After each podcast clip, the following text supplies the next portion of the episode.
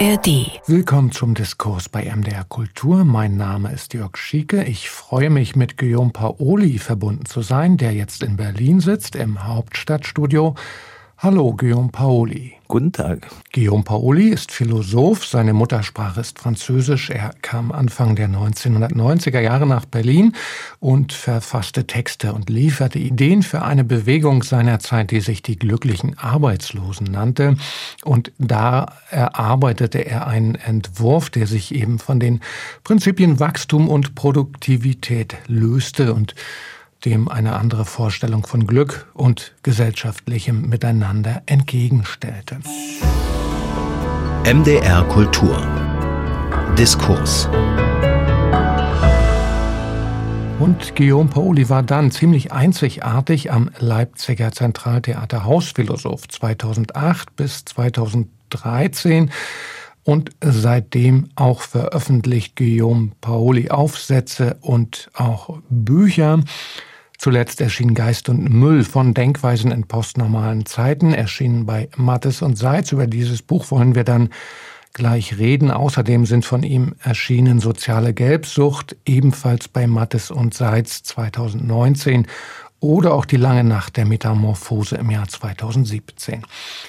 Guillaume Paoli, wir wollen sprechen jetzt über Ihr letztes Buch Geist und Müll von Denkweisen in postnormalen Zeiten, so heißt es. Geist und Müll, das sind für Sie zwei Pole menschlicher Tätigkeit, die sich gegenseitig antreiben als eine parallele Bewegung des industriellen Zeitalters und der Gegenwart. Und Sie stellen nun einen Anfangsbefund in Ihrem Buch, und sagen, dass nämlich trotz aller Aufmerksamkeit für die Klimaproblematik, trotz einer gewissen Aktivität im Alltag, zum Beispiel mit Fridays for Future oder mit Mehrwegsortiment, mit Schiene statt Straße, dass trotz all dieser gut gemeinten neuen Ansätze doch eine seltsame Untätigkeit, ein Vertrauen darauf, dass die Erde schon irgendwie halten wird, unser Denken immer noch bestimmen. Und dieser Haltung entsprechen auch die Begriffe Krise oder Katastrophe, so wird das genannt, was wir gerade erleben.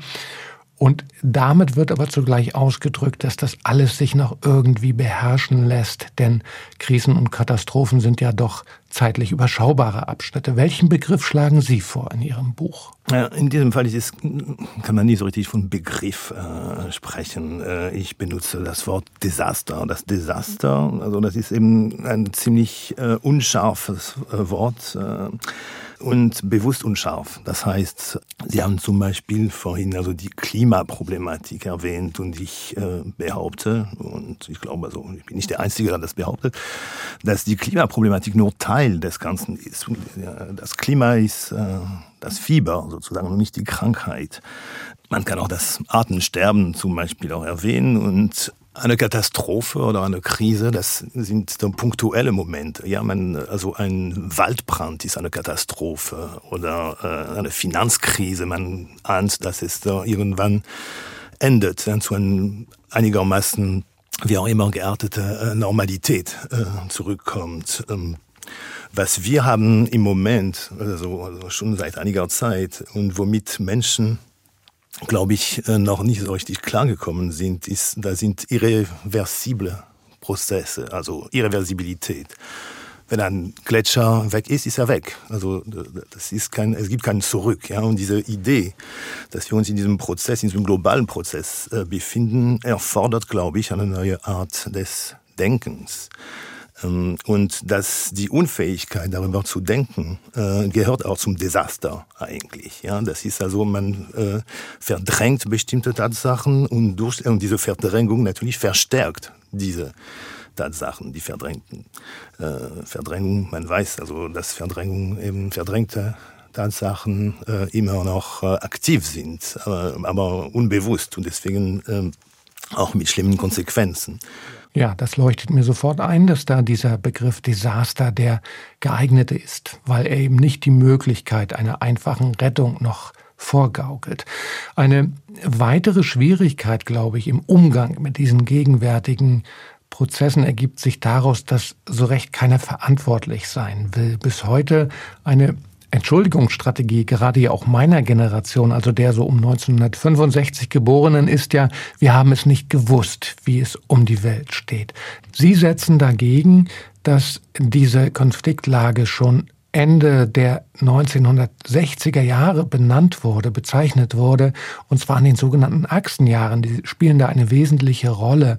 Dort nämlich wurde das alles schon einmal benannt und wurde angemahnt, dass sich etwas ändern muss.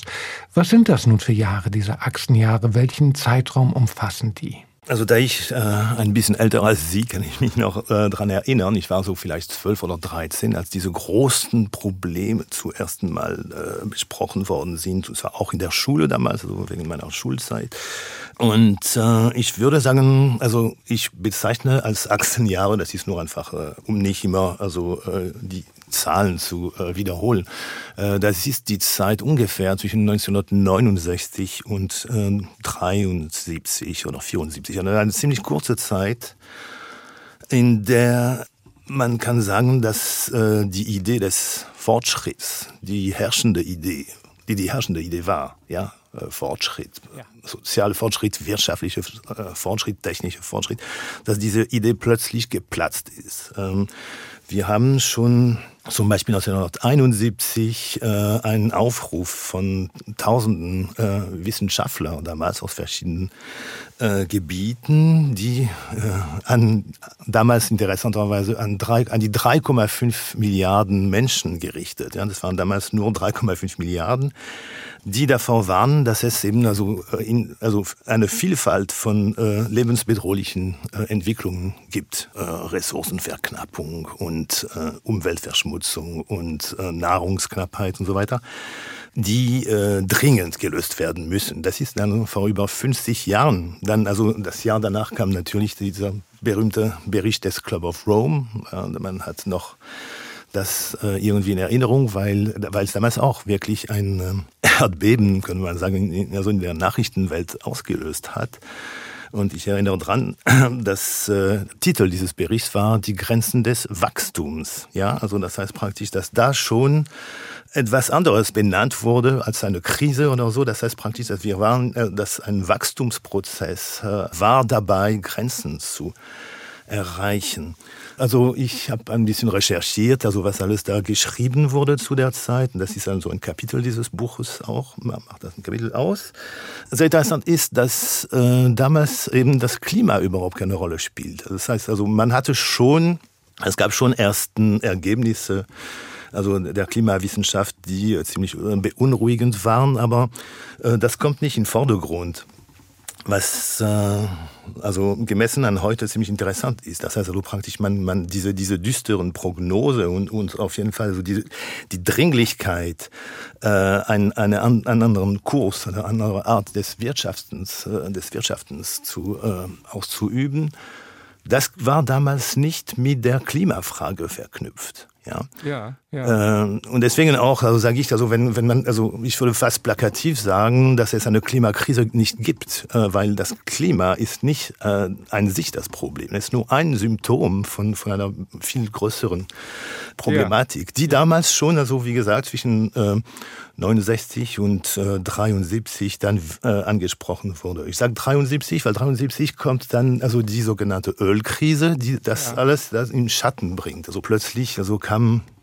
diese kamen in Deutschland zum Beispiel die autofreien Sonntage ja. und, und so weiter. Und dann äh, diese fundamentale äh, Betrachtung oder strategische Betrachtung, diese, diese Fragen, die, dann, äh, die da also in dieser kurzen Zeit äh, gestellt wo worden waren, ist dann nach und nach verschwunden. Ja. Und um diesen Gedanken weiterzuführen, Sie schreiben ja dann auch, dass man seitdem und bis heute versucht, rumzudoktern an der Gesellschaft dass aber dieses Rumdoktoren immer noch von der Idee ausgeht, dass man ein bisschen was ändern könnte oder nur ein bisschen was ändern muss, um die Welt zu retten. Und so werden eben bestimmte individuelle Modelle entworfen. Man fordert die Menschen auf, nachhaltiger zu leben, den Müll zu trennen, Zug zu fahren oder Fahrrad zu fahren, das Auto stehen zu lassen und all diese Dinge.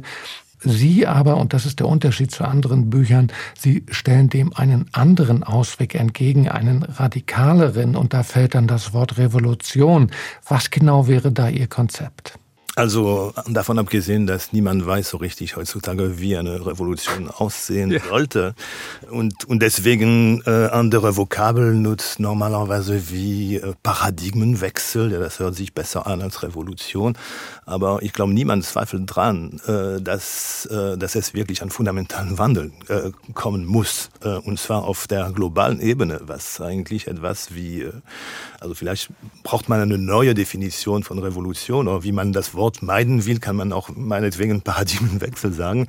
Aber ja, ähm, ich glaube, was vorherrscht im Diskurs, da sind zwei, also zwei Pole, die sich eigentlich also äh, ergänzen. Äh, einerseits sagt man, die Menschheit ist schuld, die Menschheit muss sich verändern und so weiter. Also das Anthropozän, ja der Mensch ja. äh, hat äh, schlimme Sachen äh, veranstaltet und so weiter. Also ein ganz globales Wesen, der Anthropos, ja, des Anthropozän. Äh, ja. Oder das Individuum. Du, ich, alle äh, müssen eben unser Müll trennen oder, oder ein bisschen sparsamer äh, äh, leben oder, oder nicht fliegen. Und was in beiden Fällen, also sowohl wenn man von, von der Menschheit spricht, als auch von Individuen, äh, was da man vergisst, ist, dass wir alle äh, sind äh, in, äh, in Systemen gefangen. Diese Systeme haben eben eine, und das war damals schon äh, übrigens die Kritik, also in den frühen 70er Jahren, das war das Systeme, die sich selbstständig machen ja, die praktisch einen Selbstlauf haben und dann ganz gleich, ob man sie eigentlich in Anspruch nimmt oder nicht, sie sind da. Und ähm, die Frage, die zum Beispiel Denker wie Ivan Illich damals in den 70er Jahren, äh, Ivan Illich war damals äh, ein, ein Star wirklich und er ist heute total vergessen, was wirklich also äh, ja. unglaublich ist. Das war wirklich also im Grunde ein Appell an, äh, an einen wieder eine Zurückeroberung der Selbstständigkeit, würde ich sagen. Ja, also angesichts von, von äh, Systemen, technischen Systemen, politischen Systemen, äh, Institutionen, die sich selbstständig gemacht haben. Und wenn man sieht heute, also man muss nur so diese Debatten heute um die künstliche Intelligenz äh, anhören, um zu sehen, wie äh, aktuell diese Problematik ist. Ja, äh, also selbstständige Maschinen, selbstständige Intelligenz und äh, äh Menschen, die da äh, davor erstarren und, würde man sagen, auch verblöden. Ja. ja, als ob sie sich nicht selbst entscheiden können, nicht? Aber dieses System sorgt ja eben auch dafür, dass die Schuld sozusagen immer verschleiert wird. Und das ist ja auch etwas, was die Menschen beunruhigt, dass sie immer das Gefühl haben, sie werden eben vom politischen Apparat oder von den Medien oder von wem auch immer an der Nase herumgeführt. Und das führt dann im schlimmsten Fall dazu, dass sie sozusagen jegliches Vertrauen in den öffentlichen Apparat verlieren und nur noch von Feinden sich umstellt sehen. Ja, und äh, deswegen haben wir auch, also heute florieren Verschwörungstheorien, ja, weil was man, äh, also man vermutet, dass böse Menschen äh, in der Dunkelheit äh, böse Sachen machen. Ja. Und das ist auch also eben ein Verkennen des Systems. Das heißt, wenn, solange man in einem System ist, äh, wenn, wenn, wenn Sie äh, Manager oder Aktionär sind, können Sie nicht anders tun als das, was von Ihnen erwartet wird. Also Sie können natürlich aussteigen, aber das wird auch nicht das System ändern, wenn Sie persönlich aussteigen. Ja. Ähm, das heißt, dass eben diese, diese Vermutung, äh, dass es eine persönliche Schuld irgendwo, dass die Schuldigen irgendwo versteckt sind, ja, äh, der Bilderberg-Gruppe oder in Davos oder so, äh, das ist eben auch, glaube ich, ein Ergebnis davon, dass man eben aufgehört hat, also Systemkritik zu üben. Ja, ich erinnere dann daran, dass selbst also der soweit ich weiß, der Bundesverfassungsschutz äh, nennt extremistisch Menschen, die äh, die Systemfrage stellen. Und warum darf man nicht die Systemfrage stellen, fragt man sich. Und Sie beschreiben, wie von bestimmten Philosophen dieses Rumdoktorn auch immer wieder gestützt wird, wie also auch die Philosophie immer wieder neue modische Begriffe und Strategien hervorbringt ohne dann aber doch bis zu den Wurzeln, eben bis zum System und seinen grundsätzlichen Konflikten oder Fehlern vorzustoßen. Ich würde jetzt gern nochmal auf diese beiden Begriffe zurückkommen, die im Titel des Buches zu finden sind, nämlich Geist und Müll, die ja so verstehe ich es, zusammenhängen als Grundbausteine des Kapitalismus, weil eben das eine das andere bedingt und es zugleich immer wieder neu hervortreibt. Denn nur wo etwas aussortiert wird, kann ja andererseits ein Anreiz entstehen, immer Neues zu produzieren. Würde das nun aber heißen, wenn es keinen Müll gäbe, keine Entwertung alter Dinge zum Beispiel, gäbe es denn dann auch keinen Kapitalismus mehr? Also zunächst einmal diese, diese Müllreflexion kommt äh, eigentlich, äh, das ist Teil meiner Kritik an diese sogenannten äh, Anthropozän-Begriff, wo man sagt, der Mensch äh, hat die Erde, also prägt praktisch die Erdsysteme heutzutage mehr als, äh, als andere Phänomene. Und da sage ich nicht der Mensch, sondern sein Müll. Das ist etwas anderes. Also das ist praktisch alles, was wir zum Beispiel an äh, neue chemischen Kombinationen äh, oder Kunststoffe oder Chemie oder was weiß ich produzieren oder, oder extrahieren zum Beispiel. Also Dinge, die eben nicht im natürlichen Prozess wieder integrierbar sind. Ja, weil äh, es gibt in der Natur kein Müll, ja, weil alles wird weiter verarbeitet und alles wird also praktisch also die, die Natur ist ein, ein Recycling, also das perfekte Recycling von, äh, von Abfällen. Das Abfälle werden dann wieder mal zu Nahrungsmitteln und so weiter. Und das, was den Mensch charakterisiert, ist eben, dass er fähig ist, dann Müll zu produzieren und wird dann von seinem Müll nach und nach beherrscht. Es gibt zum Beispiel, äh, das ist, äh, das war für mich also eine ziemlich erschreckende Nachricht vor drei Jahren, aber es ist ziemlich untergegangen, äh, Wissenschaftler, die nachgewiesen haben, dass die Masse der von Menschen hergestellten Gegenstände größer ist als die Biomasse. Es, es gibt mehr Produkte oder Abfälle eben, äh, die von Menschen äh, hergestellt worden sind, als äh, Pflanzen und Tiere. Ja? Mhm. Und ähm, ich finde, dass ähm, diesem, dieser Müllbegriff eigentlich also auch erweitert werden muss. Natürlich, also es geht nicht nur um, um das, was man als Atommüll oder was weiß ich äh, äh, versteht, sondern auch, da gibt es eine Verbindung von Müll und Geist, äh, weil äh, Müll auch wollen zum Beispiel äh, ihre Pflanzen schützen und äh, nutzen Glyphosat und sie wissen, dass Glyphosat äh, Insekten tötet, aber sie wollen ihre Pflanzen schützen. Ja, also das, äh, das ja, Wegdenken. Ja, der Insektenvernichtung ist auch eine Art gastiger Müll, wenn man will. Ja. Sie haben das selbst schon angedeutet, Guillaume Paoli, Lösungen können nicht gebacken werden, aber Sie suchen eben auch in diesem Buch doch nach Lösungen, haben da zwar kein Universalkonzept, aber Sie stellen doch einen Ansatz vor. Und da spielt nun wiederum der Geist auch eine entscheidende Rolle. Was ist also Ihr Ausblick jetzt heute im Jahr 2023? Was entgegnen Sie Menschen, die sagen, es ist sowieso alles vorbei? Ja, äh, also irgendwann, was wir im Moment hören, ist nicht sowieso alles vorbei, sondern äh, wir kriegen alles hin mit. Also man muss nur einen, äh, einen Elektroroller äh, kaufen und die richtige Partei wählen und dann wird alles gut. Und ich glaube, man muss zunächst aufhören, also sich eine, eine rosane Brille auf die Nase zu setzen äh, und äh, eben nicht wahrnehmen, dass wir nicht, also dass keine Katastrophe steht bevor, sondern wir sind bereits mittendrin. Da sind so jetzt im Moment äh, äh, und seitdem das Buch erschienen ist, haben sich noch äh, bestimmte Dinge verstärkt, insbesondere was das knapp werdende Trinkwasser angeht. Ja. Und wir werden jetzt im Sommer, im kommenden Sommer bestimmt auch weitere Katastrophen, also jetzt so im Sinne von Teil de, de, de, des ganzen Prozesses äh, erleben. Und dann ist eben, glaube ich, die Frage auch, äh, es kann auch sehr ähm, pragmatisch sein ja, oder empirisch. Äh, und ich habe nichts gegen, gegen Versuche, äh, kleine Versuche, die Welt ein bisschen so nachhaltiger zu gestalten, vorausgesetzt, dass man weiß, dass es nur kleine, äh, kleine Versuche und nicht die Lösung sind. Ja. Äh, was die Lösung angeht, also wie gesagt, die, die, äh, ich weiß auch nicht, wie eine Revolution auszusehen mhm. hat. Und ich kann sagen, dass also kein Modell oder kein Programm dann liefern.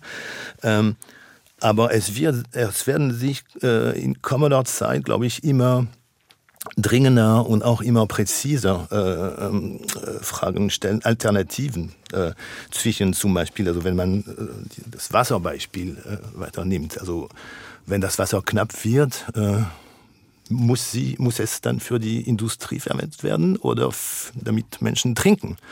Mhm. Äh, und äh, ich meine, da sind, da sind reale Fragen, die sich jetzt stellen. Ja? Äh, oder zum Beispiel, dass äh, die Agrarindustrie äh, Grundwasser beschlagnahmt und große Felder äh, zu bewässern, die aber nicht äh, die äh, Nahrung dienen, sondern Biosprit oder dann äh, Industriefleisch, das man auch also nicht unbedingt essen muss. Und, ja. äh, und überall, glaube ich, wo äh, wo solche Fragen sich stellen, ist natürlich, dann sind Kämpfe, glaube ich, wichtig. Ja. Das Einzige, was ich, noch, was ich an äh, Klimaaktivisten heutzutage vorwerfen würde, also die sind mir eher sympathisch, aber dass, dass ihre Aktionen noch sehr symbolisch sind. Und ich glaube, man muss sich wirklich, also es gibt genug Gründe und genug Gelegenheiten, diese Widersprüche zu zeigen und da eben praktisch einen Konflikt zu eröffnen. In dem Sinne, wir kämpfen um äh, das Überleben. Also das Prinzip Aufklärung in die Tat umgesetzt. So würde ich es jetzt mal zusammenfassen mit dieser Erkenntnis und